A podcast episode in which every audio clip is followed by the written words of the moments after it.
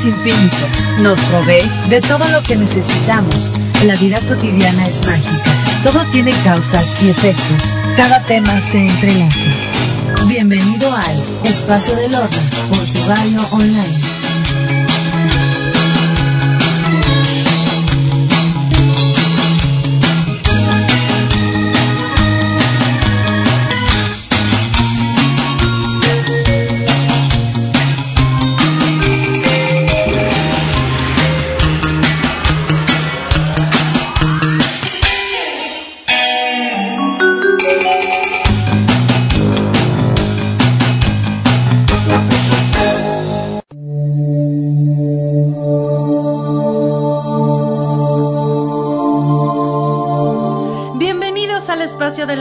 Través de tu radioonline.com.mx. Me da muchísimo gusto saludarlos hoy, 13 de febrero del año 2020. Ay, qué impresión decir 2020. Y así es la realidad y estamos a unas horas de que llegue el 14 de febrero, donde todo el mundo se pone romanticón y salen a estas citas maravillosas. Y hay quien de plano dice, a mí no me gusta Fuchi la guácala. Y de eso vamos a hablar hoy en el programa porque está mi queridísima amiga que trae un tema maravilloso, Isabel de la Peña, el día de hoy padrísimo, porque nos va a hablar acerca de qué es el amor bonito. Y también nos trae por ahí un ritual maravilloso con la ratita, que ya entró el año de la rata 2020. Pero bueno, Isa, bienvenida, qué gusto tenerte aquí. Pues estoy feliz de estar con ustedes, de escucharnos otra vez como mes a mes. Y estamos de veras, como dijo Lorna, unas horitas de que sea el día de San Valentín. Y aquí, antes de que lo vayan a festejar, vamos a saber por qué se celebra San Valentín, quién era San Valentín ¿Y qué existía en esos tiempos que se creó este día tan mágico y por qué se organizó así? ¿Qué les parece si nos aventamos esta historia maravillosa de, este San Valentín y por qué por qué ahora lo celebramos? Sí, sí, sí. Pues bueno, comencemos. Em, el origen de San Valentín viene en los antiguos ritos, en ritos de Grecia y de Roma, y en concreto de Roma antigua, todos los 15 de febrero se festejaban las Lupercalias.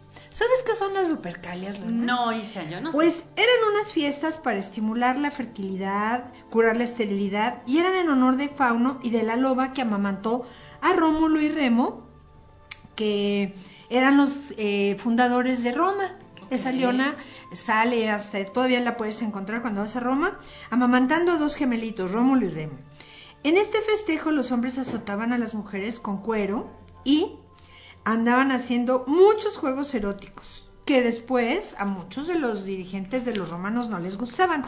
Pero vamos viendo entonces, la Lupercalia se celebraba sobre todo en febrero porque es un mes de fecundación y floración. Si ustedes se fijan, desde el 2 de la Candelaria hasta el 14, todos los pajaritos comienzan a darse besos, a escarbar su nidito los periquitos, a poner ramitas los pajaritos en sus nidos y empezar a poner sus huevecillos porque es el renacimiento de la tierra, de la fertilidad, de las ramas de los árboles, comienzan a empezar los brotes verdes, las flores, para que el 21 de marzo nosotros celebremos nuestra primavera. Pero ya desde, esto, desde este mes comienza. Entonces, para los romanos era un mes de fertilidad y de andar buscando a ver cómo, este, pues conseguían una esposa, una novia. En la Roma antigua estas fechas eran en honor de varios dioses, como Juno, la madre de los dioses, que también era temida por los romanos como la tenida como la diosa de las mujeres y del matrimonio. Por su parte, también la Lupercalia, llamada fiesta de purificación, era también a favor de Fauno o eh, Baco, que era un dios romano de pues de las uvas, del vino, de este festejar y beber y divertirte. Entonces se hacía esta fiesta en purificación eh, llamada em, Lupercalia. Como antes decíamos, consistía en asegurar la fertilidad tanto de animales como de los campos y de las personas. Y en febrero comenzaba oficialmente la primavera en Roma. Las casas se limpiaban hasta el último rincón y el 15 de febrero comenzaba la Lupercalia, Festival de la Fertilidad. Y en favor de Fauno, dios romano de la agricultura y de la fertilidad. Los miembros del Lupercali, orden de sacerdotes, sacrificaban una cabra y a un perro para la purificación y el ritual se realizaba en una cueva en la, colina palatina donde se supone que vivieron Rómulo y Remo. La versión light de la leyenda cuenta que los niños salían con trozos de cuero de cabra y caminaban por las calles a golpear suavemente a las mujeres en sus pompitas. ¡Órale! Con una no, bueno, ¿eh? para, para llamar, para purificar. Y entonces les daban este, pues unos chicotazos un poquito fuertes y les levantaban los vestidos y todo. Y, y también se realizaba era una fiesta como muy erótica, muy desinhibida, y se realizaba una lotería de mujeres en la cual eh, ponían los nombres de cada nombre de las adolescentes y los muchachos metían la mano en una cajita y sacaban una tarjeta y de ahí sería su compañera a lo largo del año. Usualmente estas parejas de prueba terminaban contrayendo matrimonio y llevaban en la manga los, los muchachos el nombre de la joven que se convertiría en su pareja. Estas fiestas, por ser alegres y desenfrenadas, vividas con gran intensidad, por paganos y cristianos, ¿eh? No creas que aquí todos, eh, nadie se hacía a un lado, ¿eh? Molestaron mucho a un emperador llamado eh, Gelasio y lo prohibió porque él eh, no le gustaban este tipo de cosas porque debilitaban mucho a los soldados, Lorna. Como andaban ahí haciendo cositas extrañas, pues eso no le parecía bien a él y entonces eh, prohibió que se hicieran este tipo de orgías y ritos y mm, se estipuló que el 14 de febrero sería un solo día para dedicarlo al amor. Ya no mm. así como el mes de andar correteándose unos con otros, sino que era un solo día, erróneamente, porque el amor lo tenemos que celebrar todos los días. Todos los días. O sea que le daban vuela a la hilacha y así. Tremendamente. Contra todos y así. Uh, Tremendamente. Entonces, un sacerdote llamado Valentín no le pareció que se eh, hicieran estas, eh, estas prohibiciones de que no se pudieran tener pareja y entonces él, porque aparte el otro emperador que siguió, Claudio II, suspendió los matrimonios y fíjate, los condenaba a los que se casaban a apedrearse, a decapitarse y em, tenían, estaban arrestados, no se podían salir, o sea, les iba muy mal si se casaban. Pero entonces este sacerdote Valentín, que en el siglo III ejercía en Roma, eh, decidió que iba a seguir celebrando matrimonios a los jóvenes, aunque fuera escondidas. Y entonces celebraba en secreto los matrimonios para los enamorados. Por eso es que San Valentín, porque después lo hacen mártir, se mm, llama el Día de los Enamorados porque él seguía ayudando a los enamorados a seguirse casando, a poder ser pareja y todo. Él por eso no le gustaba porque decidió que no deberían casarse porque debilitaba mucho a los soldados y que no era tan fácil que un casado quisiera ir a la guerra. En cambio, los soldados solteros pues no tenían nada que perder. Claro. Por entonces Valentín era obispo y fiel a su creencia, pues siguió haciendo sus matrimonios. Cuando lo descubrieron, ah, a todos los matrimonios les pedía que fueran con una flor blanca, símbolo de pureza y fidelidad. Pero cuando lo descubrió fue detenido y llevado ante Claudio II, que intentó persuadirlo que se alejase del cristianismo y se sumase al imperio. Em, eh, Valentín dijo no y fue encarcelado. Em, entonces un oficial que estaba ahí al cargo de las cárceles en Roma, Asterius, eh, le dijo, a ver, si eres tan firinfis ninfis, por favor devuélvele la, vida, la vista a mi hija Julia, porque desde chiquita la perdió. Entonces Valentín puso las manos en esta jovencita y de pronto le regresó la vista y entonces fue considerado como, por este milagro y otros más, como un santo.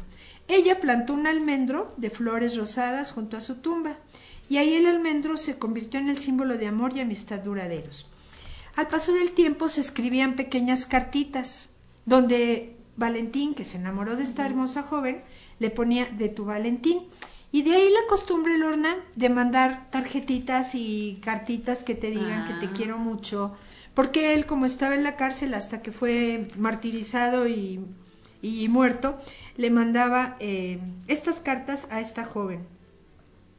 Y dice la leyenda que de ahí quedó esta mm, em, costumbre de estar mandando estas hermosas cartas que ahora nosotros pues, compramos la tarjetita, las hacemos o pues las escribimos algo y cuando yo era misa en la escuela siempre ponía que los niños escribieran entre ellos, me caes muy bien, eres mi mejor amigo. Se ponían en recaditos hermosos y hacíamos un buzoncito de cartón y ahí iban poniendo sus sus este cartitas. Valentín se convierte en el patrón de los enamorados y eh, de hecho hasta el siglo XVIII se comienzan a imprimir tarjetas con motivos románticos y para el siglo XIX estas tarjetas de Feliz Día de San Valentín eran muy populares en Inglaterra y se producían mm, literalmente en fábricas. Para la mitad del siglo esta festividad ya se había convertido en una jornada nacional y pronto pasaría a ser un día conmemorado como el que vamos a tener mañana, que es nuestro día de San Valentín. Se entregan tarjetas, chocolates, flores, inclusive algunas joyitas o si la pareja pues no tiene con qué, pues escriben algo lindo. Y esta costumbre de hacerlo esta vez al año, pues es muy lindo, pero lo deberíamos de hacer muy seguido, muchas veces más. Exactamente, sí. Y es que la verdad han sucedido tantas cosas eh, en el país, en el mundo y todo, que de repente a lo mejor sí dices, no, es que es un día comercial y bla, bla, bla. Pero no importa, lo importante es que recordemos que existe el amor, o sea, que sí existe esa, esa parte eh, bonita de los seres humanos. Romántica. Que, romántica, que se nos olvida. Yo creo que sí hay que rescatarla, porque de repente sí se va. Entonces, este, y sobre todo en esta parte de la amistad. Hay que, hay que apapacharnos mucho más y valorar a todas nuestras amigas, a nuestros amigos. Hay que hacerlo. Voy a bajar la cámara, Isa, porque no te veo. Está muy bien, Lord. Fíjense muy bien, como dice Lord, no es un día para nada más para puros enamoradas, es un día para el amor entre padres e hijos, entre hermanos, sobre todo entre cuates. Y bueno, por supuesto, para todos los enamorados, pues con más razón. Y las amigas que de repente no nos vemos. Claro, sí, reunirse para tomarse un café, platicar entre amigos, amigos que hace mucho tiempo no nos vemos. como Marquito, que hace mucho no lo veo y sí lo extraño. Y aquí te manda saludos Grisela Soños, por ejemplo. Ah, pues Grisel, una de mis mejores amigas, adoradas y queridas, con mucho gusto. Ya nos prometimos vernos lo más pronto posible, porque siempre estamos ocupadas, siempre estamos eh, corriendo, haciendo cosas y es muy bueno acordarnos de que tenemos muy buenos amigos. Ay, sí. Yo también quiero mandarle saludos a. Bueno, primero a ti, Isa, que, que ha sido una amigaza conmigo en estos tiempos. Este, la verdad es que el que, el que me des, eh, pues, unas cuantas horas de tu vida todos los jueves y de repente también te, te, pida consulta psicológica, que este, eso obviamente no sale al aire. Aunque a lo mejor sería interesante, ¿verdad? Sí, deberíamos. Sí, entonces, este, ay, no, yo quiero decirles aquí, delante de todos, ah, que valoro mucho tu amistad y que te quiero muchísimo. Muchísimo, muchísimo. Pues estás totalmente correspondida y mucho más porque eres una de las personas más mágicas y maravillosas que yo he conocido a lo largo de mi vida, a pesar de ser una chamacona. Ah. Este, siempre desde el primer día siento un amor terrible y gigantesco por ti, por tu amistad, por todo lo bueno que me has dado, Lor, y te lo agradezco. Ay, muchas gracias. Ahorita nos apapachamos. Sí, pide. No lo ven en cámara porque les puse un lindo video de unos corazoncitos. Sí. Entonces, como ya vimos que mañana vienen, ¿qué creen? Les tengo también una historia muy interesante antes de entrar a nuestro tema. A ver. Que es, fíjate, la historia de Cupido. Ah. Ese malvado chamaquito que nos manda una flecha y de repente nos vamos enamorando de quien menos creíamos que nos podíamos enamorar. Es que sí es cierto, es un pillo es un pillo cachetón. Bueno, pues Cupido es uno de los símbolos del día de San Valentín. Se le conoce como un niño alado, armado de un arco y flechas, que son disparadas a dioses y a humanos, provocando que se enamoren profundamente. En ocasiones también lleva los ojos vendados para mostrar que el amor es ciego y tiene toda la razón, porque si viéramos bien al objeto de nuestro amor, pues ya a lo mejor no nos enamorábamos tanto, ¿eh? Entonces, el amor ciega, fíjate. Fíjense, ahorita vamos a platicar de eso. que sí es cierto. en la antigua Grecia, Cupido era conocido como Eros, hijo joven de Afrodita, la diosa del amor, de la belleza y de la fertilidad y de la chulada y de toda la, lujuria y demás. Para los romanos, Cupido es el dios del amor, hijo de Venus y Marte, dios de la guerra. Entonces, fíjate, si los hombres son de Marte y las mujeres de Venus y tienen un chamaco, imagínate qué complicado no, pues chamaquito. Pues este Cupido era ayudante de su mamá y le dirigía, a ver, ¿para dónde quieres que vaya el amor? Y yo, este, yo lo mando para los mortales. Era pícaro, carismático, pero a veces era muy cruel con sus víctimas porque eh, no tenía muchos escrúpulos. En su espalda llevaba dos, en su espalda llevaba dos clases de flechas, unas doradas con plumas de paloma que provocaban el amor instantáneo, Lorna. Ya te ha de haber caído una de esas. Sí, sí me cayó. Y otras de plomo con plumas de búho que provocaban indiferencia. También ya te ha de haber caído una de esas. Pero por supuesto que ya me cayó.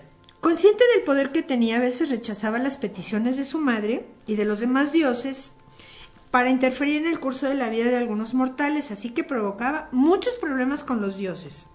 Un día se enfadó con Apolo cuando éste bromeó sus habilidades y le hizo que se enamorara de una ninfa Dafne, y a ella le disparó la flecha con punta de plomo que fue que la, hice- la hizo indiferente. Y es que a veces así pasa, a veces uno trae la flecha del enamoramiento y nuestro objeto del amor trae la flecha de plomo que es la indiferencia. Ay, sí. Malvado Cupido. Sí, malvado Cupido nos separó a mí y a Hugh Jackman. ¡Ah! A mí y a Brad Pitt, qué barbaridad. Sí, así es. Bueno, entonces entre sus rebeldías, Cupido cumplía con su cometido y al paso del tiempo Venus comenzó a preocuparse porque su hijo no crecía, fíjate, Lorna, se quedaba como un chamaquito así muy terrible y dice, fue al oráculo esta Venus y le preguntó qué pasaba porque este niño se quedó chaparrín y decía el oráculo de Temis, el amor no puede crecer sin pasión. Entonces Venus comprendió hasta que la, esta respuesta que nació su hijo Anteros, dios de la pasión. Y cuando Cupido se acercaba a su hermanito Anteros, se ponía grande, fuerte, joven, de la edad que era. Pero cuando se alejaba Anteros, se volvía a ser un niño. Por otro lado, en la tierra de los mortales, de la tierra de los mortales vivía una preciosa princesa llamada Psique, que quiere decir alma que a pesar de ser tan bella no lograba encontrar marido, Lorna. Fíjate, no nada más a las bonitas, ¿eh? Claro. ¡Qué barbaridad! Andaba buscando marido entre los hombres porque fíjate que le idolatraban, pero no se sentían dignos de ella, era tan hermosa y tan sabia que cualquier mortal que se le acercaba decía, ay no, es too much, es demasiado para mí. Su Su padre... que sí hay muchas chicas que he conocido que no tienen pareja porque dicen, no, pues es que no me va a hacer caso ella o ella Está es demasiado para Sí. mí y, y no se les acerca, qué impresión. Así es, así pasa con las bellezas inteligentes y hermosas. Su padre intentó hallar a través del oráculo un buen marido para Psique, pero este le dijo que encontraría el amor en un precipicio. Y ya le habían destinado una serpiente horrible y peligrosa para que la haría su esposa.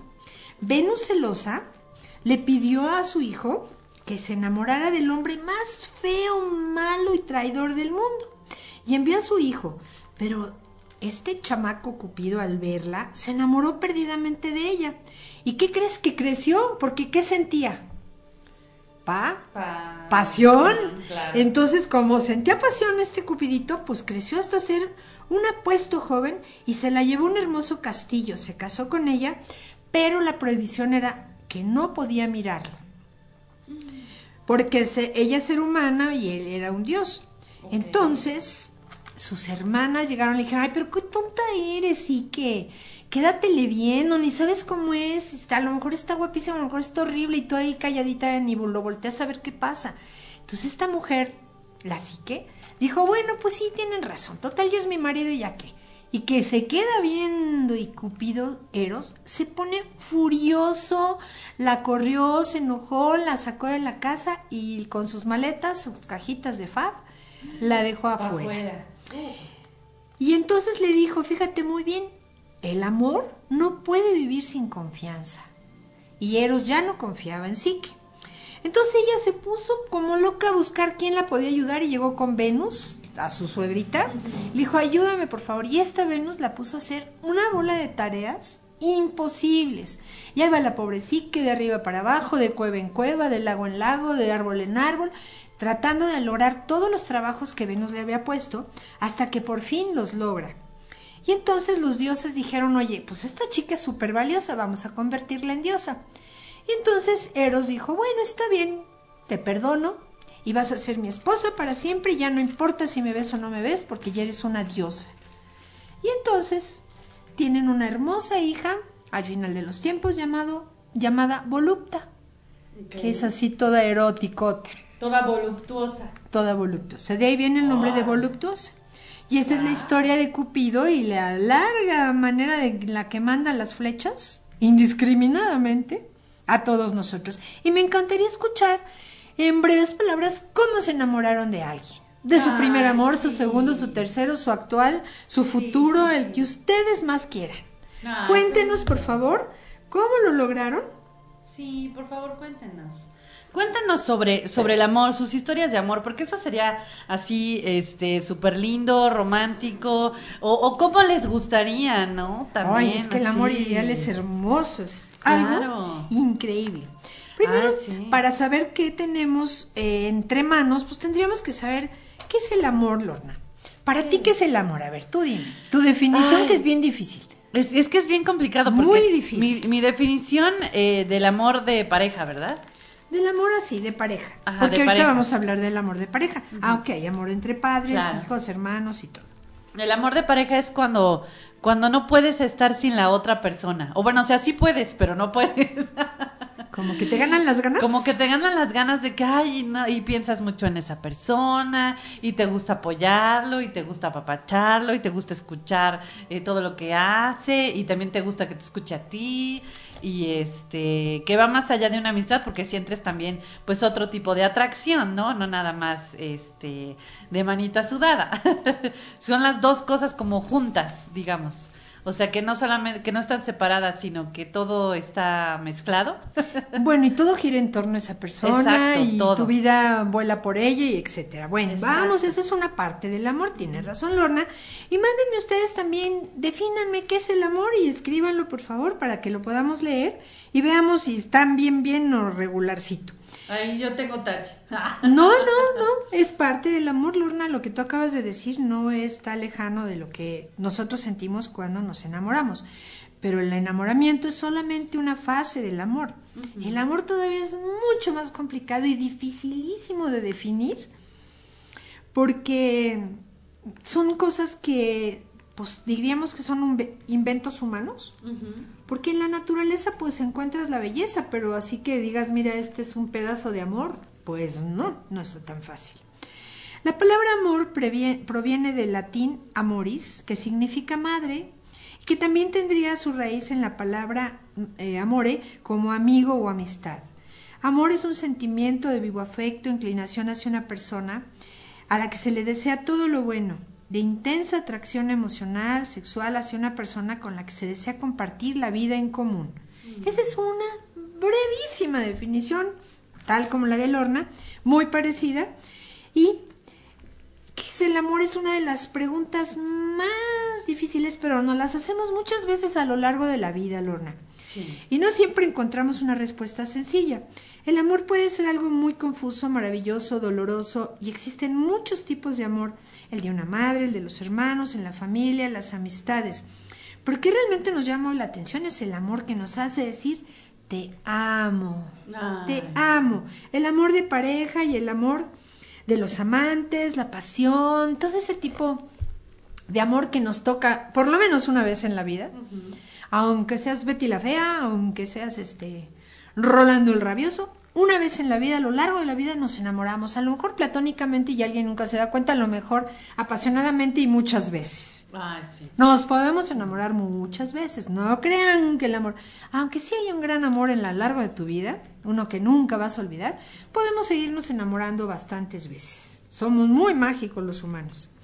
Queremos averiguar cómo surge, cómo se desarrolla.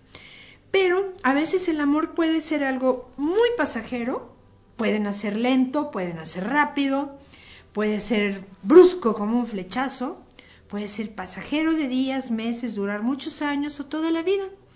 Puede estar hecho de mucha sexualidad o ternura, o puede ser un amor insatisfecho, incompleto, eh, puede ser un amor que perdure en el romance, que sea muy conflictivo, muy monótono o muy cambiante. Tal como somos nosotros, tal como somos, nos vamos a enamorar. Si eres pasivo, pues serás un amor pasivo. Si eres muy intenso, tendrás amores muy intensos. Somos como somos y así nos enamoramos. No nos podemos enamorar de otra forma porque es parte de lo que maneja nuestra naturaleza en cuanto conoce el amor. ¿Cómo es el que ama, Lorna? Pues el que ama quiere ser correspondido, se elabora muchas preguntas, sabe que el amor lleva pasión, celos, sueños, ideales, erotismo, puede ser una vida maravillosa o puede ser un infierno. Que esa sensación proviene de muy pocas personas, no cualquiera nos causa amor y de las que estamos ligados en una forma especial, a lo mejor desde otras vidas, Lorna. Ay, no, eso sí es definitivo. Eso seguro. De otras vidas venimos a cumplir nuestro amor, a lo mejor ya nos desfasamos en edad. Y a lo mejor somos más grandes que el amor, y a lo mejor el amor es más grande que nosotros. También. pero que en esta vida nos volvemos a encontrar y que a través de los ojos nos reconocemos, es totalmente cierto. ¿Sí o no, Lorna? Completamente. Y mira, tenemos a Yolanda eh, López que nos dice, Isa Lorna, las extraño mucho, qué programa tan hermoso nos están regalando. Mauri y yo las estamos escuchando, les mandamos un gran abrazo con todo nuestro amor. Nosotros igual a ustedes dos, que se mejore Mau. Besitos, Yol, ¿se te extrañó aquí desde que llegué preguntando por ti que dónde andabas? Exactamente, dije, ¿dónde está? Oye, yo, yo la quiero aquí. Sí. y mira, pues tenemos a Grisel que nos dice que el programa también está súper interesante y nos dice que para ella el amor es respeto, admiración, pasión, etcétera, comprensión, amistad. El amor es lo mejor que hay en el mundo. Así es, mi querida Gris, ella tuvo un gran amor en su vida y así se vive con esa pasión que nos enseña. Y el amor, fíjense algo bien interesante, todos los días lo tenemos que hacer crecer. Si nosotros lo olvidamos en un rincón, es una energía el amor, ¿eh? Si ustedes le dan de comer, se va a poner preciosa. Si ustedes lo van dejando secar, pues se va a quedar como plantita sin regar. Entonces, todos los días a sus amigos, a sus hijos, a su esposo, a su novio, a su amante, díganle que lo quieren. No se duerma nunca sin decirle a alguien que lo quiere. No, sí es cierto. Porque a veces ya no despertamos, ¿no? No sabemos. No sabemos. Y entonces, pues ya nos quedamos con la garganta llena de ah, palabras. Entonces, ya dijimos que podemos estar ligados de otras vidas y volvernos a encontrar en muchas otras. Yo en las bodas que hago, no pongo la palabra para siempre o eternamente, porque tenemos derecho a pues a vivir muchas cosas en otras vidas y a lo mejor ya terminamos este ciclo con este ser y pues ya no tenemos por qué repetirlo. Si estamos aquí es porque nos faltaba un tiempo de vivir con alguien. Y a veces tenemos un romance de un mes, pues ese mes era el que nos faltaba en otras vidas. También. Y a lo mejor nosotros encontramos desde niños ese amor y nos faltó crecer con él y entonces nos quedamos toda la vida con él. Y bueno, así es este, las duraciones de los amores. ¿Se cierran ciclos? ¿Se abren ciclos? Sí, es verdad. Y a veces no dura para siempre y a veces sí. Depende de muchísimas razones y configuraciones y de nuestras personalidades. ¿Qué significa estar enamorados y poder decir te amo? Significa sentir que eres querido, eres amado, eres apasionado y vamos aclarando poco a poco cómo se siente.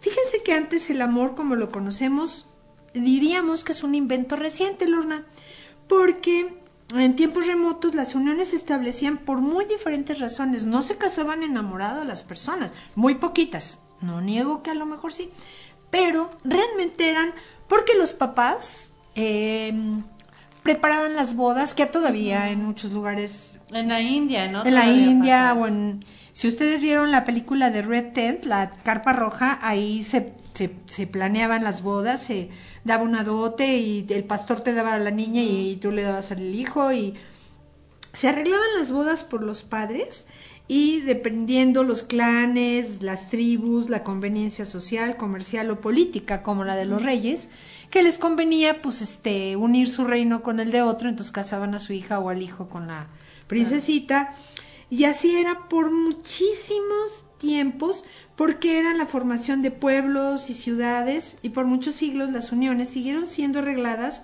por diferentes motivos, comerciales, económicos y demás. Pero nada de que salías y te enamorabas y mamá me voy a casar con Juan Pérez Colote porque me enamoré. No, pues no. no para nada, no existía eso y de, es más, si ustedes ven el programa de bodas gitanas, las bodas son arregladas.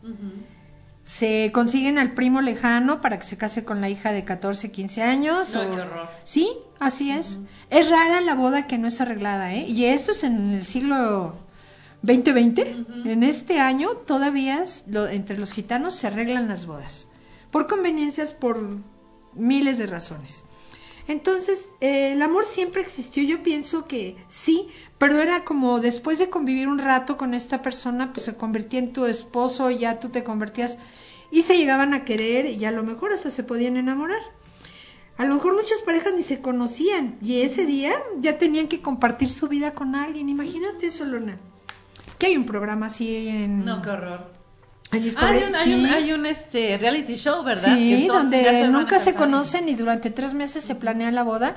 La arreglan unos psicólogos, sociólogos, y le dicen a ti te toca casarte con este, a esta con esta, y va el experimento y muchas veces falla terriblemente. Porque ya no vivimos en esa época, tenemos otra libertad y otra mentalidad muy grande. Existía el amor romántico, pero en muy poquito de las poblaciones primitivas y eran muy distintas. Historias que hablan de amor, mitos y leyendas, poesías y canciones, manuales, amuletos, suicidios, forman parte de la vida de las sociedades tradicionales en todo el mundo.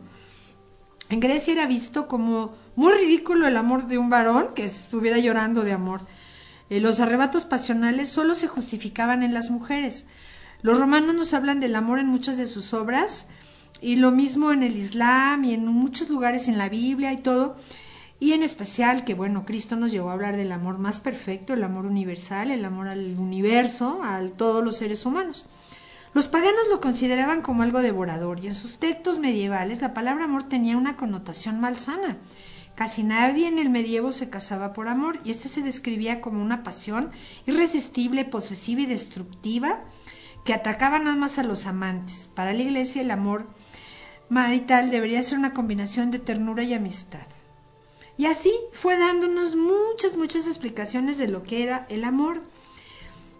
Y durante siglos, como les decía, el matrimonio fue producto de una negociación entre las familias. ¿Cómo deberíamos de hacer ahorita? Hay que ya, de- Ya, ¿verdad? designarle una novia a tu gordito de Ya, meses. ya. Claro, que vayan creciendo y sabiendo que esa es la que le toca. Muy bien. Pero bueno, después se inventó el enamoramiento. El enamoramiento es una palabra que tiene diferentes términos. Adoración, idolatría, pasión, flechazo, limeranza. Y esto puede decir algo muy irracional y enloquecedor. ¿Por qué escuchamos que estás loco de amor? Porque así te sientes tal cual cuando te cae la flecha de Cupido Sí, y sí. te atraviesa el corazón. Y entonces te vuelves loco, ya no puedes pensar en otra cosa, no comes, no duermes, sueñas con esa persona, te imaginas en los mejores lugares, vuela tu mente por todos lados con esa persona a tu lado y sobre todo la conviertes en un príncipe, le pones corona, capa y lo Todo, vistes lo de pones, seda claro. como un muñequito hermoso y que luego tristemente va cayendo todo eso. ¿Por qué? Porque es una locura, es un producto químico de nuestra mente. Se comienzan a destapar todas las hormonas de la- del placer, del amor, de la felicidad y nos intoxicamos. Por eso es tan duro, tan difícil, que solamente podríamos vivir sanamente dos años, Lorna con esa intoxicación enamorada. Después de ese tiempo nuestro cerebro vuelve a regresar a la calma y se empieza a dar cuenta que pues que el príncipe pues no era tan príncipe, era medio patancito y que pues ya no tiene los mismos este preciosos detalles contigo, ya no te trae flores, ya no te habla, ya te deja en el recadito en espera y bla bla bla. Y entonces nos vamos dando cuenta que eso, esa pasión que sentimos, va cambiando. Y a veces ahí podemos decir, aquí se terminó el ciclo, no puedo seguir porque ya me di cuenta que la realidad es algo que yo no puedo negociar y bye. O decimos, sí, la verdad es que a pesar de todo, lo quiero como es, la quiero como es. Que ese es el verdadero amor, querer a la persona tal como es sin intentar cambiarla. Porque si te van a cambiar, pues mejor que se consigan A otra persona. Claro. claro. Y no te van a convertir en una rubia con 90, 60, 90 porque es lo que ellos quieren, pues no. Entonces, El enamoramiento produce una transformación del mundo, se experimenta lo sublime, les deseamos una locura, nos descubrimos a uno mismo y, el destino es anhelo, es heroísmo, estamos eh, muy enamorados y decimos te amo, queremos decir, eres para mí lo único, el único rostro entre todos los del mundo, el único destacado y al que aspiro sobre todas las cosas y para siempre. Cuando nos enamoramos, el objeto de nuestro amor no es comparable ni reemplazable por ningún otro. Ningún ser vivo nos puede dar la alegría que nos da si nos sentimos junto a Él. Y si no estamos, el mundo es vacío, oscuro, triste, como decía Lorna. El enamorado lo ve todo transfigurado. Eh, las luces, los colores, las canciones que se inventaron para los enamorados son las únicas que escuchas en ese tiempo y ya las que te amo y te quiero y eres mi vida, eres mi amor, actúa sobre la psique del ser humano como una temperatura en los metales. Se forman vínculos fuertes que resisten todo. Se puede luchar para defender nuestro amor, alejarnos de las personas que nos quieren quitar ese amor, sentir odio cuando las personas nos quieren arrebatar y celos cuando esa persona no está con nosotros y no sabemos dónde está y sentimos que morimos. Sí, es cierto. Fíjate qué intenso es el enamoramiento y qué difícil vivir así, porque la pasión que sentimos nos corroe, nos carcome, nos hace cachitos por dentro. ahí está la, pequeña línea ligera donde te puede volver loco de celos ese amor, ¿no? Sí, loco de celos, de arrebatos espantosos y te vas a la que, como yo les decía, como tú eres, te enamoras. Si eres una persona insegura, siempre te vas a enamorar con la baja autoestima que tú traes y con tu inseguridad, pensando con los celos y ya enamorado, pues esa persona es tuya, que ni la volteen a ver. Y eso es lo terrible, porque ahí ya no, ya no calibramos, ya no pensamos, ya nos, nos fuimos a la pasión terrible que nos ciega. Agradecemos al otro solo por existir y esta afinidad tan profunda, por ser nuestra otra mitad, eh, es un amor como sagrado, es como hacer un pacto, promesas, juramentos, compromisos para esa, que no se te va a ir nunca. Pero no es que se te va a ir la persona, Lorna, que es que se te va a ir ese sentimiento, esa sensación de estar flotando entre nubes, pateando botes, este, volando, este, en papalote. Y eso es lo que extrañamos cuando esa persona ya no es nuestro ideal. Decimos, pues, ¿dónde quedó? Es que eso era no, eso es lo que nosotros fabricamos cuando nos enamoramos. Es un engaño vil de nuestra mente y nuestras hormonas porque es la parte reproductiva del ser humano y si no ve maravillosa a su pareja, pues entonces olvídate, no va a haber niños. Pues tienes que verla linda, tienes que verle lo bueno, tienes que acceder a que tu cuerpo y su cuerpo se vuelvan uno y entonces, pues ahí viene entonces la creación humana. Si no tendríamos esa locura, pues difícilmente tendríamos chamaquitos. Sería muy, muy difícil. Entonces, eh, ¿cómo se nota el amor en las personas? Pues se ve mm, en la mirada. Luego, luego ves una persona en, en todo, en la energía que brota la gente te descubre, oye, estás bien enamorada, ¿eh? ¿Cómo te diste cuenta? Por el brillo de tu piel, de tu pelo, de tus ojos. Te conviertes en un ser luminoso, brillante, con glitter por todo el cuerpo. Bueno, no, no, no. Te ven llegar como caminas, como todo. Te aumenta la frecuencia cardíaca, este.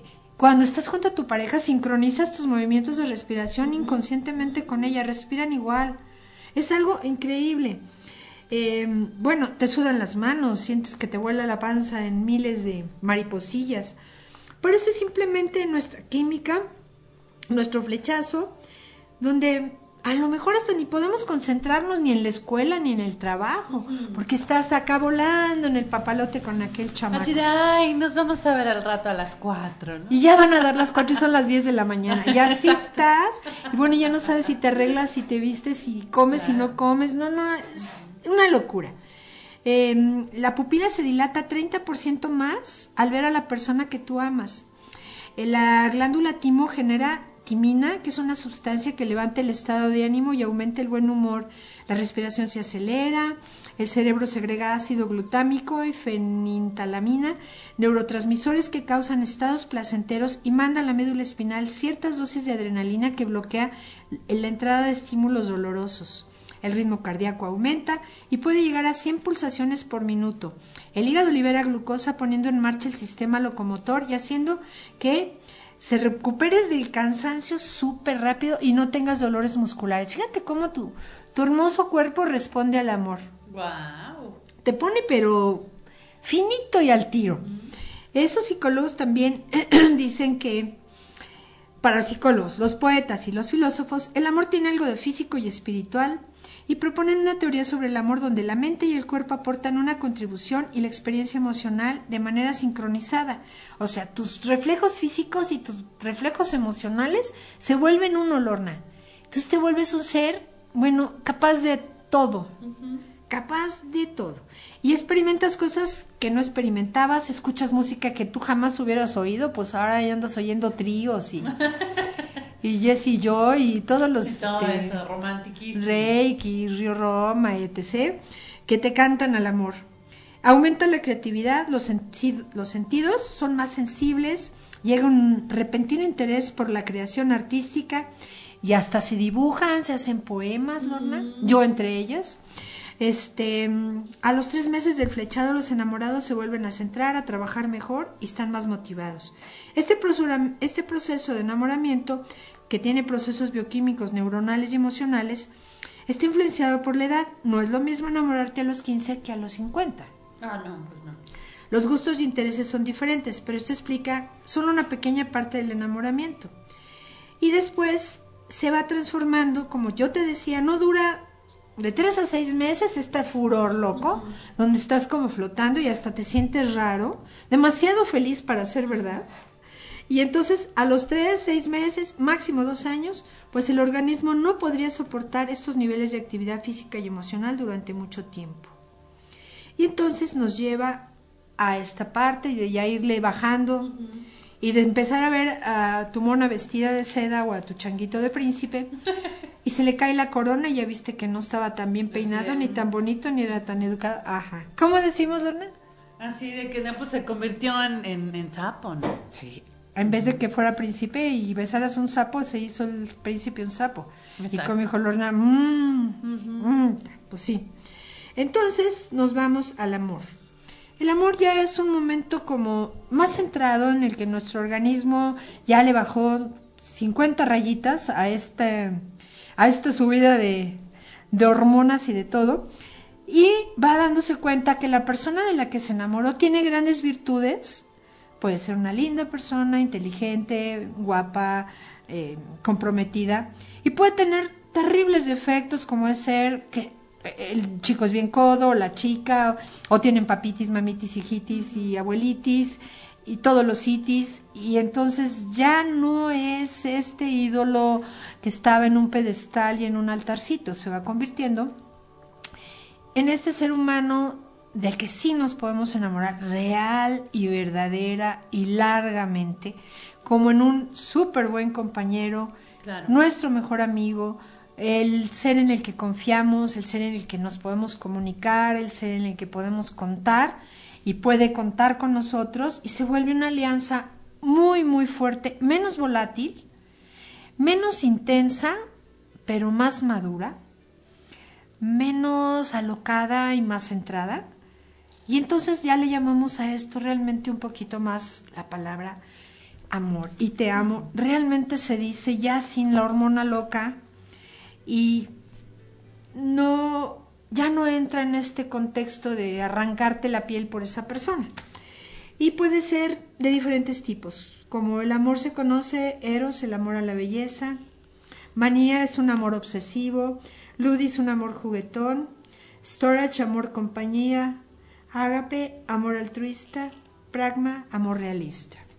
Son diferentes amores en los que vamos pasando y vamos dejando, por ejemplo, esta manía de que el amor manía, el amante se consume por el amado, pierde peso, le duele el corazón, si no lo ve se muere, sufre celos y eso está muy cansado. Ludis, el amor de juegos y pasatiempos y pues me divierto con él, pero pues como que no es en serio. Y el amor de, eh, digamos, ya más maduro es sin fiebre, sin la locura de estar pegados todo el día, sino que cada quien va dándose su espacio, que esa es una parte del amor, respetar su espacio, porque hay amores que de veras este, te consumen porque no te dejan ni respirar. Sí, es cierto. Y hay amor de nuestros padres, de nuestros hijos, eh, el amor ágape, que es el amor paciente, amable, que no demanda nada, el amor platónico, que pues, solamente estás tú enamorado, la otra persona pues no le cayó la flecha como tú querías. Nuestro amor, eh, pues comienza cuando tenemos entre realmente 16, 20, hay gente que se enamora más chica, pero sobre todo al cumplir los 20 años, el 97% de hombres y mujeres ya han estado enamorados y a lo mejor más de una vez.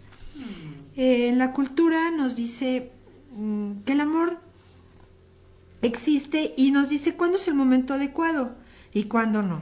Desde niños aprendemos cuáles emociones apropiadas para cada situación y captamos la idea de nuestra familia sobre la naturaleza del amor. Hay familias donde se pueden enamorar muy chicos y hay familias que tienen prohibidísimo que tengan novio antes de los 15 y que entonces no los dejan jamás enamorarse. Entonces andas con el Jesús en la boca porque sí te gusta fulanito, pero no tienes no, permiso de claro. enamorar. ¿Y Sí, cómo sí. se resolvería eso, Lorna? Pues yo creo que eh, le podrías enseñar a, a tus hijos, ¿no? O sea, de que, este, pues sí te puedes enamorar y todo, explicarles cuándo eres correspondido, cuándo no, porque pues también, imagínate que tu hijito, hijita, de repente no es correspondido, ¿cómo le explicas, no? Así de, oye, está bien que tú estés enamorado de esta persona, pero pues a lo mejor esta persona quiere seguir estudiando, quiere ser tu amigo y lo tienes que respetar. Sí, lo entiendo. Y miles y millones de padres pasan por ese penoso momento Claro. en que el chico se enamora y pues no es correspondido o la chica se O enamora chica, y se le parte el corazón.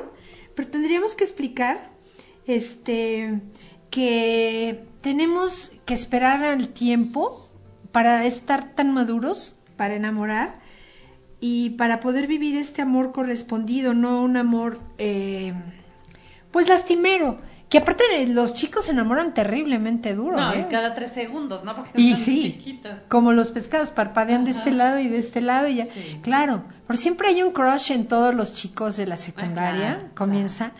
Y yo he visto en mi práctica terapéutica los más tristes dolores de amor. ¿Qué crees, Lorna? ¿Cuándo? En las en secundaria.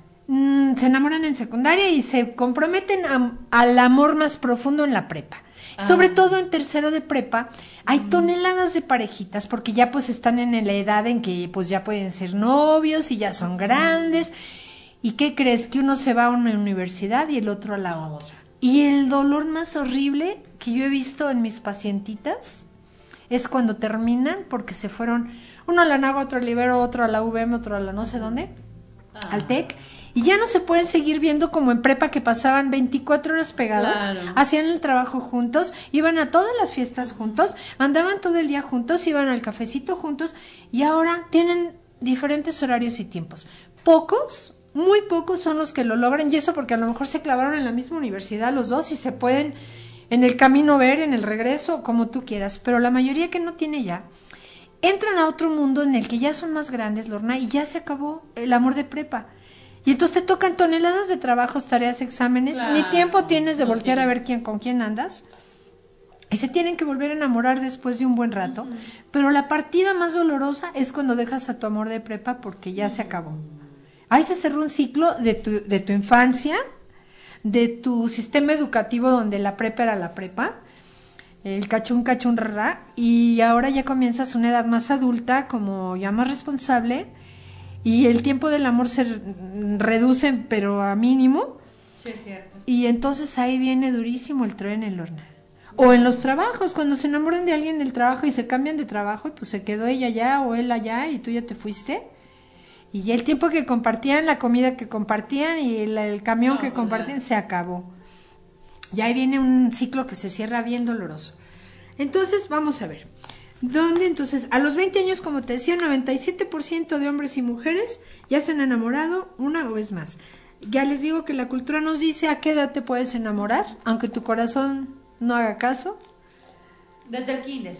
Te enamoras desde el kinder, lo sé, y siempre habrá un amigo favorito que es así como tu, tu amor y entonces jugarás en recreo con él o cuando ya se junta con otra niña se te partirá el corazón chiquito que tienes en kinder.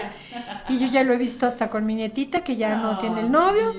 a los cuatro años pidió permiso a su papá ¿puedo tener un novio? y el papá casi se le voltean las pupilas al cielo. Y después ya ahorita no quiere ni tenerlos porque están las puras niñas club de niñas. Claro. y los niños en su club de niños. Sí, qué horror.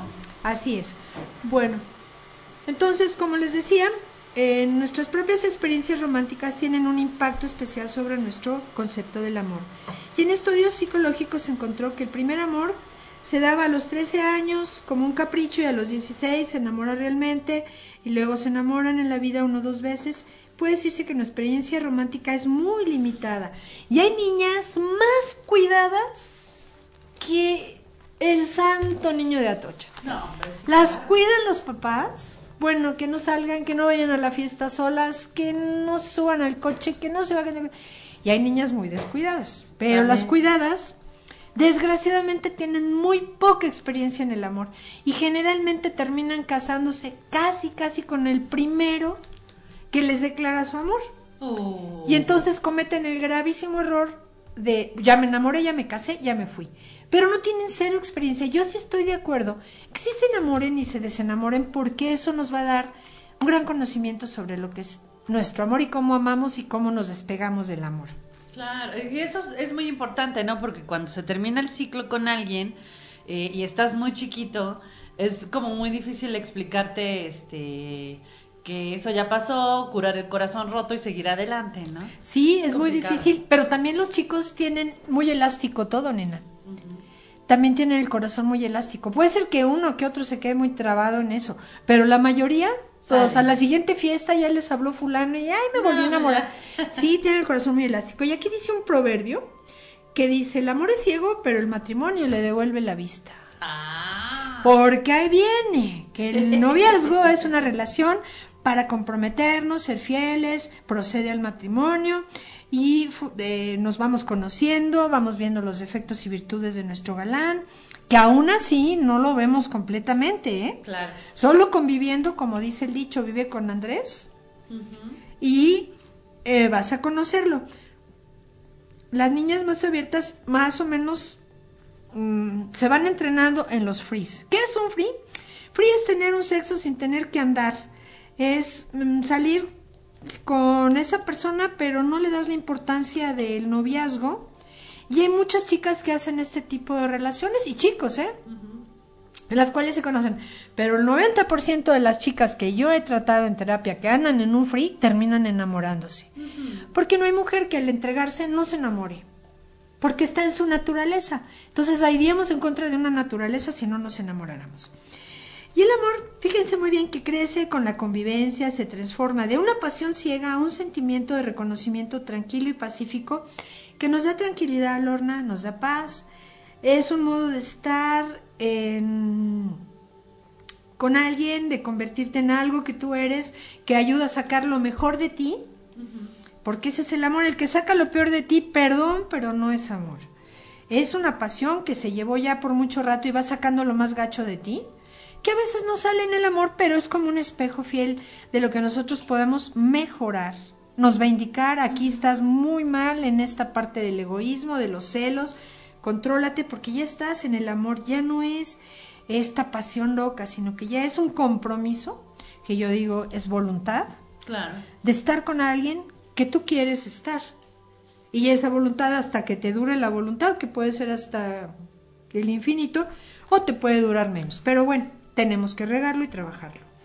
Después pasamos de este amor en el cual las personas se casan, conviven, tienen su familia y entonces el amor se transforma de este hombre por su esposa como madre, como su mujer, como sus hijitos, si es que los tienen, en un amor mm, ya familiar, padrísimo, por el cual te impulsa a hacer muchas cosas por ellos, a lograr muchas metas que tú te pones en la vida, a proyectar situaciones, a llevarlas a cabo, a tener metas diferentes, a ser una gran persona, un gran padre, una gran mujer, una gran madre, una gran esposa. y sobre todo una gran compañera y compañero. Yo siempre les digo a mis pacientes, esta pasión de ahorita, que tiene sus bemoles porque es como un fuego, se va a transformar en un amor bien complementario y bien bonito, de amistad, de compañerismo, pues de un gran amor.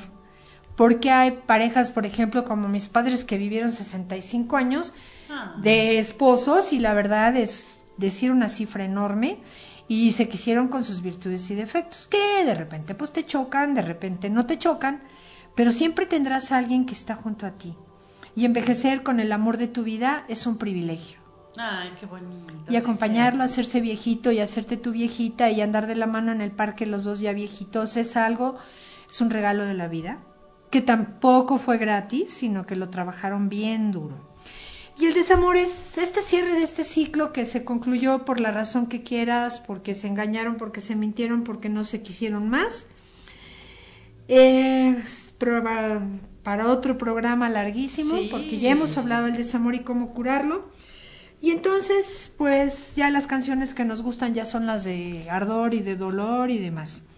Y el verdadero amor es cómo tú vives. Si tú vives con pasión tendrás un verdadero amor. Si tú eres una persona honesta, que te criaron para creer en que existe un verdadero amor en tu vida, lo vas a tener. Si te criaron para decir, bueno, pues ya todos nos divorciamos, ahora pues ya te toca a ti, también. Porque muchas veces los divorcios pues ya corren en la familia y es como algo común y corriente. Hay familias que jamás se separan sus parejas y hay familias en que pues desgraciadamente por la mala elección que hicimos de la pareja se termina en un divorcio y pues en formar otro tipo de familia. Claro, Mucho. claro, porque este, pues tenemos muchos ejemplos famosos, ¿no? Está, está, este, ay, se me fue la de los ojos lilas, se me fue, se me fue. Liz Taylor. Como Liz Taylor, que tuvo tantas parejas, este, la misma Judy Garland, ahorita que estábamos Sí. hablando de- del cine. Realmente ellas buscaron siempre el amor, Lorna. Y pensaron que lo habían encontrado en uno y en otro y en otro. Y así millones de mujeres y de hombres que buscan desesperadamente el amor porque tienen como base a lo mejor buscar a su mamá o a su papá. Y entonces encuentran una pareja que es paternal y pues ya se enamoraron. Pero no es realmente un amor, es como un engaño, un, un espejismo que se va a terminar y en ese momento se termina y dices, no, pues este no era. Claro. Y ahí viene la, la cruda realidad y ahí va la hija igual a divorciarse, la Liza Minnelli, y el marido y otro marido, la misma historia. Entonces, eh, conservar el amor es un trabajo de diario. A veces tendrán que llevar a la ayuda de un coach, un terapeuta que los vaya guiando cuando se de repente se desconciertan. Y realidad, Lorna, lo que no debes de buscar en tu pareja es lo que te faltó a ti en la infancia, porque no tiene otra persona que dártela. Y el 95% de las parejas están buscando lo que les faltó de niños. Que la mamá no les hizo caso, exigen el caso en la pareja. Que el papá no les hizo caso, pues exigen que la pareja les haga el caso, que les dé lo que no les dieron de niños. Y esa es la realidad de la que por qué se junta mucha gente porque están incompletos. Y entonces cuando tú ya trabajaste muchas cosas que te faltaron y que ya las puedes suplir tú como un ser íntegro, no necesitas media naranja.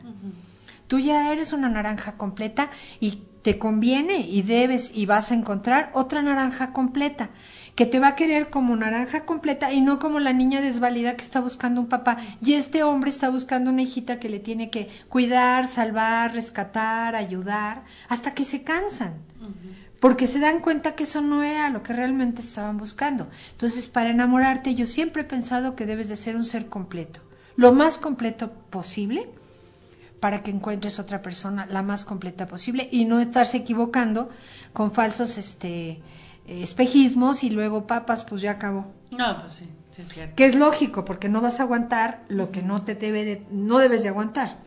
Y ahora vámonos a qué es un amor bonito, Lorna. Ay, sí, pero antes te quiero mandar saludos de Margarita Moctezuma. Gracias, Margarita. Saludos a Margarita. Y Mauricio Cuter Figueroa nos dice, querida Isa, estamos disfrutando mucho de tu programa. Como siempre, muy interesante. Te amamos. Saludos desde nuestro corazón.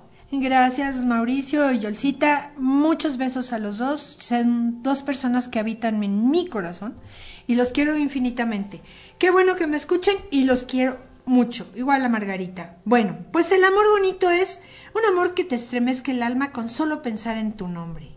Un amor que me haga querer ser mejor siendo yo misma. Un amor a la antigua que se vaya formando poco a poco de versos, canciones y de momentos, detalles y de besos. Un amor que sepa llegar lejos y ir muy despacio. Un amor a fuego lento construyéndose día a día, dejando lo rápido, lo inmediato, lo efímero a un lado. Un amor lleno de eternidad, ya no quiero amores fugaces.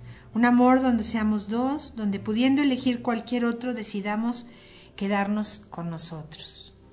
Eso, la fidelidad, chicos, chicas, amores y no amores, es una decisión personal. Nada de que porque es que en mi casa no me lo dan, pues la voy a engañar. Es que en mi casa él no me quiere, entonces voy a buscar quien me quiera. El amor es una, eh, la fidelidad es una decisión personal, de ser fiel a la persona que tú quieres y de hablarlo cuando ya no sientes lo que ya no sientes. Un amor donde solo seamos dos, un amor que me observe como si hubiera ganado un tesoro, que se te quede viendo, Lorna, como que tú eres el premio mayor. Un amor que me haga levantarme cada día con una sonrisa, diciéndome a mí misma lo afortunada que soy. Un amor que al observarlo me haga sentir la luna en su luna, jugando en sus cielos, recorriendo sus estrellas y inundándome con sus galaxias. Un amor que sea capaz de superar cualquier obstáculo y que sepa que los sabrá, que además multiplicados y que quiere estar ahí para derribarlos, que no huya al primer obstáculo, al primer problema. Un amor que no le importe el orgullo y que prefiera siempre pedir disculpas si se equivoca para no perderme. Ay, qué hermoso. Un amor que me haga sentir segura sin pensar en lo que puede suceder, solo viviendo el momento, dejándonos ser día a día. Un amor que me quite los miedos, apretándome con fuerza, viéndome a los ojos y llenándome de calma. Un amor que al tocarnos sintamos fuego y que nuestros cuerpos se unan, pero que nuestras almas se encuentren. Un amor que me quiera en mis momentos confusos y difícil, que es ahí cuando más lo necesitaré. Y un amor que en mis días de lluvia me haga sonreír, busque pretextos solo para verme feliz. Un amor que quiera arrancarme la boca a besos, las dudas con abrazos y los malos recuerdos con caricias. Un amor que parezca poesía, intenso, indeleble, imborrable. Sabiendo que las cosas no duran, quiero un amor que dure hasta la muerte. Ay, ese es un amor bonito, un amor que nos haga. Ay, hasta chinita me puse. Sí, y es que hay. Qué impresión, porque las parejas de antes, eh, por ejemplo, mis abuelitos que ya están en los ochenta y ochenta y tantos, este, ¿cómo podían tener estos matrimonios tan bonitos, este, tan durables, tan durables, ¿no? De que se conocieron a los 17 años, 16 y siguen hasta la fecha. Porque la intensidad del presente, Lorna, implica que la mujer deje su parte lado muy femenino para irse a este lado guerrero, a salir a buscar un trabajo, a luchar en contra del grupo de hombres porque eh, siempre vas a ganar menos, siempre vas a estar más vista, eh, abandonar un poco la maternidad, abandonar tu casa y salir a esta guerra que se ha convertido en este proceso económico mal terriblemente difícil que vivimos y entonces no se puede conservar este lugar donde mi abuelita siempre estuvo en su casa, entre bordados, tejidos, las muchachas y el arrocito y la llegada de los hijos y la comida y la cena y el orden de la casa y la limpieza y la profundidad que ya no se puede vivir porque el momento ya es más turbulento y más económicamente demandante. Desgraciadamente sí es esta pérdida terrible, por eso yo en mi carpita les hago mucho hincapié en que en esas horas sean muy mujeres, muy de faldita, muy de bordado, porque es un ratitito mínimo que volvemos a tocar este difícil lado femenino perdido en el espacio por esta terrible lucha que se ha creado. Y sí es muy difícil y muy mal visto que una mujer se quede en su casa actualmente, terriblemente. Aún en tu casa estás trabajando. No, sí es cierto, claro. Pues sí, porque la demanda económica es terrible. Entonces, para tener una vida medio, medio, hay que echarle muchas ganas. Y los dos. Entonces, pues por eso hay menos niños, las familias son más chicas y los niños pues realmente sí están más solitos si la mamá no les dedica la tarde. Yo a pesar de que trabajé cuando estaba casada, trabajaba en la mañana que mis hijos estaban en la escuela.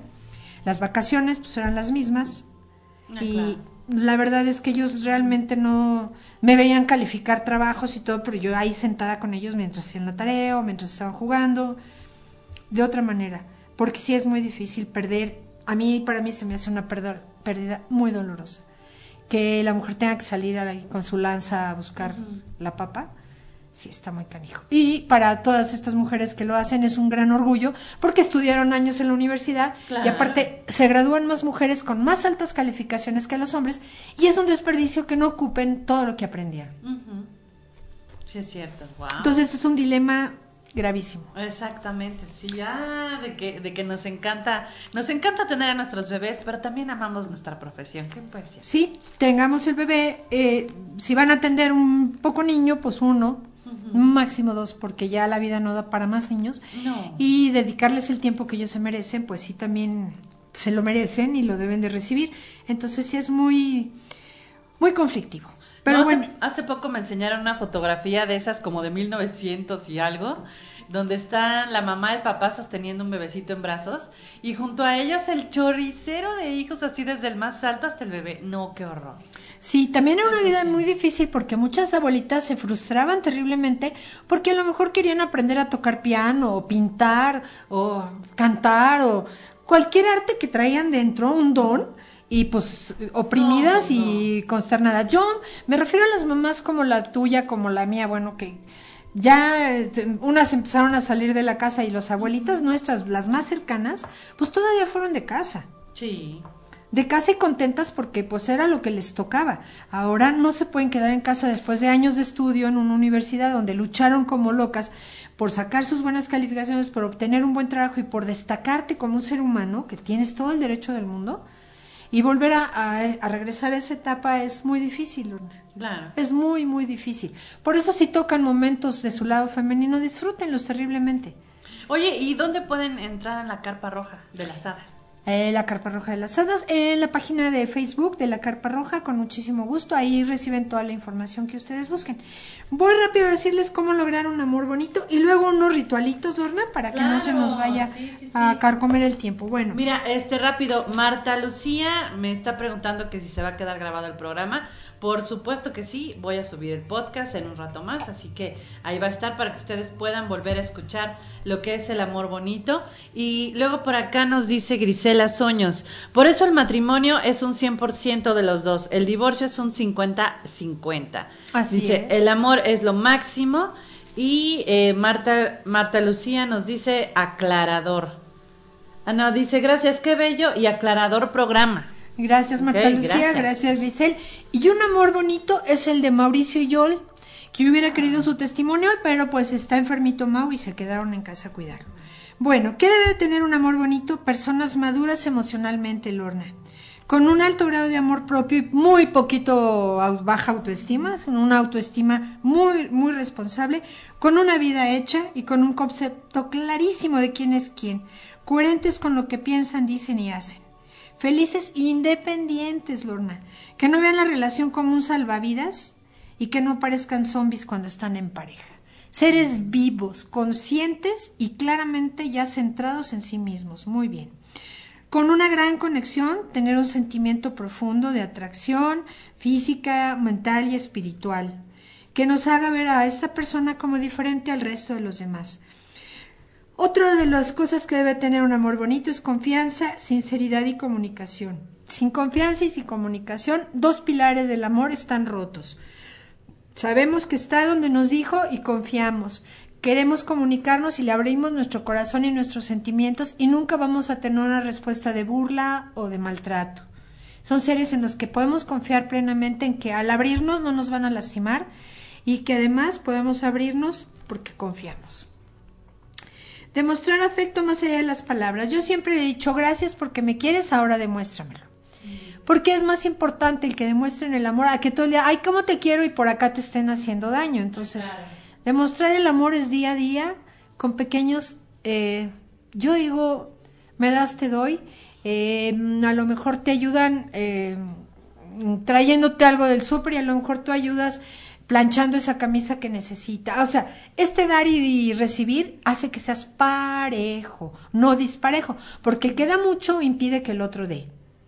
Y el que no da nada, pues está rompiendo este contrato de 50 que yo te doy o más, y tú me das y yo te doy. A veces yo daré el 100 y tú me darás uno, y a lo mejor tú me das el 100 y yo te doy uno. O sea, el chiste es este intercambio de situaciones que se debe de vivir en la relación. Admiración re- recíproca. Siempre es lindo ver una pareja que admira a su compañero o a su compañera y que siempre te va a decir una frase bonita, oye, es que ella es linda, es que ella cocina rico, es que ella sabe hacer esto muy bien, es que ella pinta precioso, es que él es un gran ejecutivo, o sea, siempre se van a hablar con admiración. Que haya atracción sexual, porque si no, no hay em, esta completud en la relación. A lo mejor va mermando con el tiempo, pero a lo mejor sigue viva eh, no con la intensidad que puede haber en los principios de esta pasión, pero continúa y que al verla en un espejo le dices qué linda estás, qué bonito es tu cuerpo, igualmente a él. Desea de construir un futuro afín, quiere decir que esto es parte del amor bonito. Tener planes, proyectos, metas, eh, finalidades juntos ayuda muchísimo a tener este hermoso amor. Mantener sus espacios individuales. Es muy importante que construyan unos otros, pero también que sigan con sus actividades. A lo mejor el tal amigo este, se va a tomar la copa con el marido, tal vez ella tiene su grupo de mujeres, tiene la libertad de ir a su carpita, de regresar y de que no es juzgada ni maltratada. Y a lo mejor él tiene su jueves de ajedrez o de dominó y está muy bien que vaya con sus cuates, se ría, se platique y tenga su espacio. Y eso hace que la pareja crezca y no se quite. Y no hay que tener el celo ni la molestia, porque antes de estar con nosotros tuvieron amigos, tuvieron vida. No nacieron el día que se casaron con nosotros o se hicieron la pareja.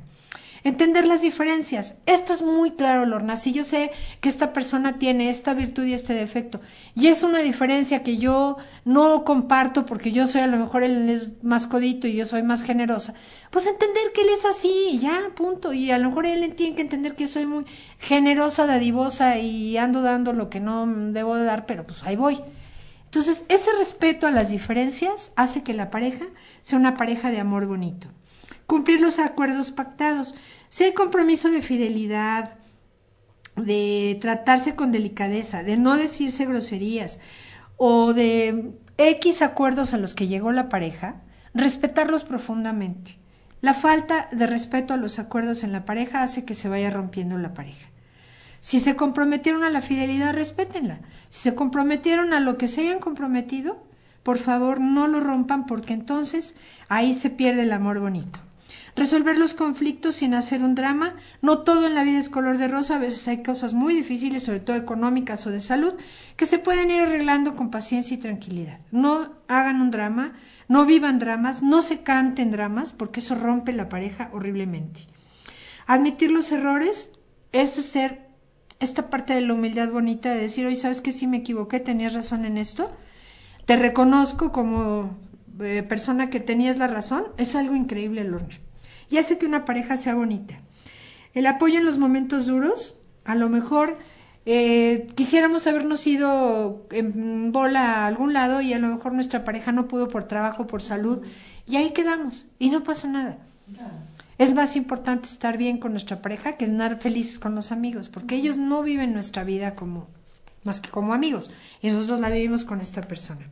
Saber cuándo es tiempo de tomar caminos separados también es muy bonito del amor bonito decir, ¿sabes qué? Yo creo que esta relación ya se terminó, ya le echamos ganas en esto y en esto y la verdad yo ya no siento lo mismo ni el compromiso que yo quiero. Entonces te agradezco y me agradezco la oportunidad de haber vivido contigo. Te devuelvo todas las hermosas cosas, me quedo con ellas, dejamos atrás lo malo y seguiremos siendo amigos siempre por los hijos, por nosotros, por nuestras familias. Eso también es parte del amor bonito, saber cerrar muy, muy bien nuestra relación. No intentar cambiar a nadie, Lorna, porque el amor es lo que hay. Si el Señor es como es, ese es el que tú escogiste, ciega o no ciega, virtud o desvirtud, ahí va. No podemos pedirle a la persona que cambie, porque tampoco nosotros vamos a cambiar, solo estamos exigiendo que el otro haga lo que no vamos a hacer nosotros. Y eso es un truco muy, muy bajo. Y entonces ese es el amor bonito, el darnos el respeto, el compromiso, el amor, y el saber que somos uno para el otro y que ahí vamos a estar hasta que nosotros decidamos. Como yo digo, estoy comprometida contigo, es mi voluntad estar a tu lado hasta este día. Ay, qué programa tan hermoso. Pues es que La mañana es, que el día del pupuruchuchu. Ay, qué amorcito. bonito. Oye, aquí me está saliendo que Facebook acaba de bloquear el video. Ahorita nos avisan, yo sí lo veo todavía, este, que porque incluye contenido que no me pertenece. Y así como. Bueno, no importa, nena, mientras Pero nos bueno. escuchen, pon una Sí. foto fija de un corazón hermoso Sí, sí, ahí está. ¿Qué, y qué una cosa pareja que rara? se quiere mucho. Bueno, Sí, rituales de amor bonito. A ver, rituales Ay, de amor. Encontré uno bien padre. Ah, para traer el amor. Llenar un pequeño cesto de mimbre con los pétalos de cinco rosas rojas. Mientras se efectúa el proceso de secarse los pétalos, es necesario pensar en el, la persona amada, si se conoce o si no, imaginarlo. Se escribe en un papel de china rosa nuestro deseo y se mezcla con los pétalos y se deja en un cesto en un lugar ventilado y todos los días se va moviendo y moviendo nuestros petalitos con nuestro papelito por dentro con ambas manos. A medida que se sequen los pétalos, aparecerá el amor. Ay, qué Bueno, hay para casarte, para que no te falte el amor, para traer el amor. Otro para traer el amor para este 14 de febrero. Pétalos de rosas rojas y blancas. Círculo de amigas. Figura de foto de la pareja o la el busco pareja. Varias velitas. Formar un círculo con los pétalos rojos y, ro- y blancos y poner una figura o foto en el centro de la pareja o símbolos de la energía masculina o femenina. Hay el símbolo de Venus y de Marte, pueden poner el de Marte si ustedes buscan una pareja hombre, si no una mujer. Si no tienen amigas, pues lo van a hacer alrededor del, y bailar. Si tienen algunas amigas, poner una canción de amor y dar vueltas cantando y bailando alrededor de nuestro círculo de pétalos y pedir al mismo tiempo que el amor llegue a tu vida en forma positiva. Alguien bueno, no pidan el amor hacia lo loco de que hay alto, rico, divertido y muy y muy este, ah, muy honesto. Pero ¿y qué más de todo lo demás? Entonces, la pareja que sea adecuada para ti, que sea la persona que, que te va a hacer feliz a lo largo de tu vida, vénganos. Y que solo sea para ti, porque a lo mejor te va a hacer feliz un casado, pero pues nunca será tuyo. Claro. Entonces, para que no falte el amor, una rosa roja. Todas las noches antes de dormir, coloca un pétalo debajo de tu almohada y en un recipiente coloca una pizca de canela y los pétalos restantes de la rosa. Después repite afirmaciones. Puedo encontrar mi pareja, yo soy el amor, puedo lograr el amor pleno, deseo encontrar armonía con mi pareja, deseo que mi pareja sea cada vez mejor pareja conmigo, vamos a trabajar mucho por ser una mejor pareja, deseo ser la pareja ideal, todo lo que ustedes quieran. Esto si ya la tienen y si no la tienen también para buscarla. Ah, este es muy bien. Para tener una mejor relación, cuando se enoja la pareja, bueno, podemos poner una foto tuya en un recipiente con miel y le vamos a dejar caer un poco de canelita, tomar una foto de la persona que quieren, la untas y la dejas poner. Ponen las dos fotos cara a cara y las van a meter en el tarrito de miel. Puede ser un frasquito muy pequeño como de alimento de bebé y van a poner sus fotos una enfrente de la otra y lo llenan de miel así hasta que se cubra y se cristalice y la van a dejar guardadita en un lugar, puede ser en su bro o en su mesita de noche y todas las noches poner las manos pon- así envolviéndolo con sus manos y pedir toda la energía positiva para este amor. Ay, qué bonito. Espero que estén tomando nota. por Ese es endulzamiento. Bueno, si no después escuchan el programita para que Sí. Para casarte, consigue dos corazones de cuarzo rosado, visualiza los dos corazones representados, la pareja y tú, piense que se casarán pronto, visualízate con tu vestido, con tu banquete, con tu iglesia, con tu ritual, con todo lo que tú quieras. Coloca los dos corazones junto al lado de tu cama, sobre tu mesita de noche, con un vaso de agua y una vela rosada. Y visualiza durante siete días tu boda tal como la quieres diciendo soy feliz, estoy contigo, me comprometo a amarte, te acepto, eres lo mejor que hay en mi vida, te quiero como eres, te amo, etc. Siete noches. Y podemos comenzar desde hoy porque ya va la luna muy todavía menguando, pero quitemos las dudas, quitemos los miedos en esta luna que va a menguar de hoy para hasta la luna nueva. Ah, qué Son bonito. 15 días de menguar. 15 días. Rápido pasa. Bueno, último ritualito, baño de amor. Escoge siete rosas rojas y una blanca. Esta última en caso que desees casarte. Luego debes de secar los pétalos de las flores y colocarlos en un recipiente de cristal con agua. unas gotas de miel. Este recipiente debe ser puesto en un lugar abierto toda la noche que reciba la luz de luna. Todavía alcanzan buena vibra de la luna que estuvo fuertísima, ¿eh? Mm. Entonces pónganla a la luz de luna, se retira, se cuela y con el líquido te das la última enjuagadita. Esto aumenta tu atracción para encontrar pareja. Y si le ponen unas gotas de aceite esencial de jazmín o de rosa, mejor todavía. Con aceite de jazmín, incienso de jazmín, flores de jazmín, encontramos pareja. Es un aroma que al ponérnoslos eh, propicia mucha feromona de la que necesitamos para encontrar pareja. Es un olor atra- atrayente de pareja. Y tips para encontrar el amor, también usar perfume, fragancia de lavanda o de jazmín, como les decía, o de rosas.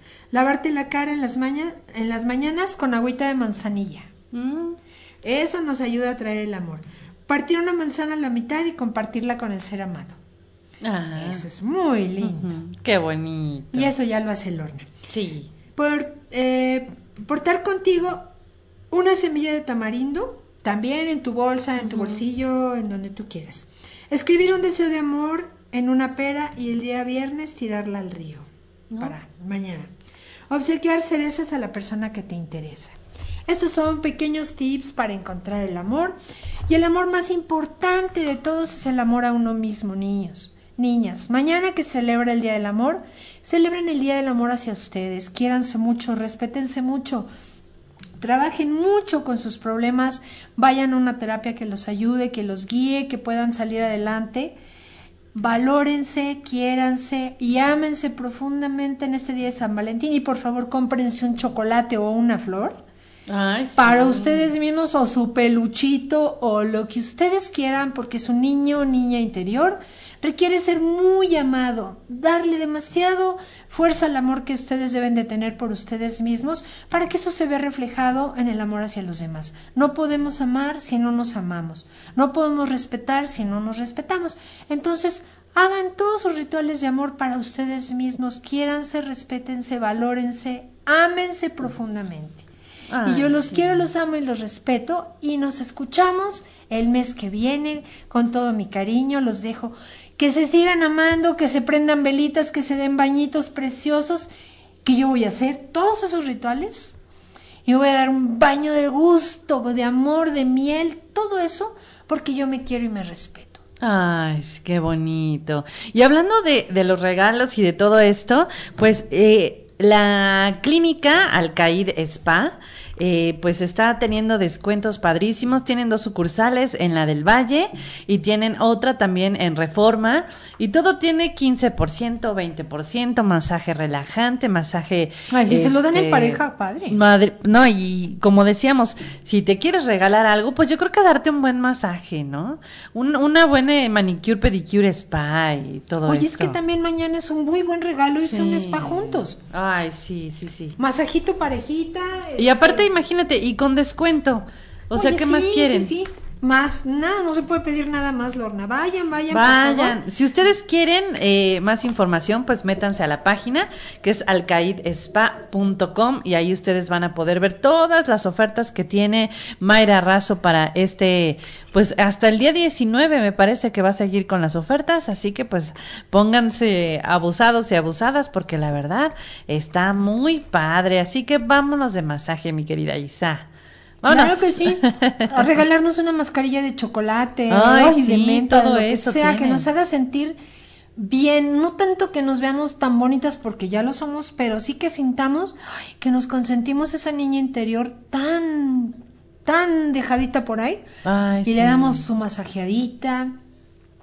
Ay, no, no, arreglarnos precioso nuestro Ay, el sí, cutis, el bueno, cutis, no, no. todo, todo, todo. Es, esa, esa parte del apapacho también, ¿no? Es súper importante. Súper y bueno, importante. y bueno, Isa, pues agradecerte muchísimo el que este nos hayas acompañado hoy, nos hayas traído este tema tan maravilloso. A todas las personas que estuvieron participando con nosotros también muchas gracias, los que nos escucharon y a lo mejor no participaron, pero estaban ahí seguramente recordando a ese primer gran amor por el que perdieron la cabeza seguramente. Se volvieron locos un rato. Se volvieron locos. Yo me acuerdo que sí, cuando me enamoré así por primera vez, veía las calles diferentes. De verdad, ¿eh? o sea, de escuchas verdad. la música y te suena que te la están cantando a ti. Ves los colores con De un brillo verdad especial sí. porque la química de tu cerebro está mandando todo eso. De verdad que sí. De verdad y que bueno, algún día contaremos estas otras historias en otro programa. Claro que sí. Las historias de amor de Lorna Exacto, y de. Isabel que están de Isabel. censuradas. Así es, no apto para menores de edad. Ah, no es cierto. y bueno, pues nosotros nos vamos, pero el próximo día que vamos a ver a Isabel, para que ustedes aparten su día del calderito mágico, pues va a ser en marzo, porque pues vamos a hablar obviamente de todo esto maravilloso que nos tiene la primavera y vamos a ver a Isabel el 12 de marzo. Muy bien. Podemos hablar algunos ritualitos de primavera, Sí. algún tema importante.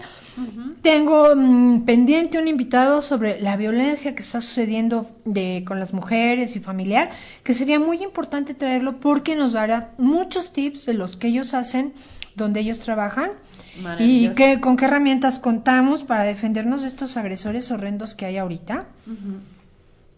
Entonces, ese invitado está ahí en pendiente.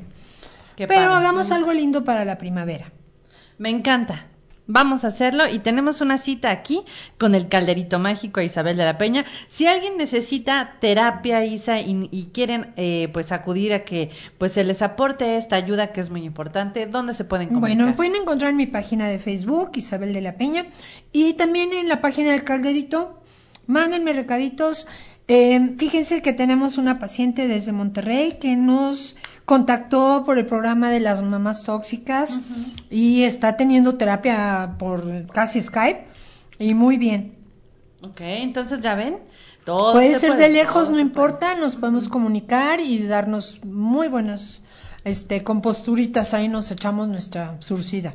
Maravilloso, Isa. Pues muchísimas gracias. Y ahora sí, nos vamos.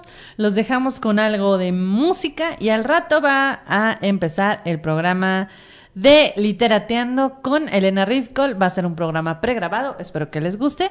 Y pues los dejo con lo mejor de tu radio online. Gracias, Isa. Gracias a ti, Lord. Bye.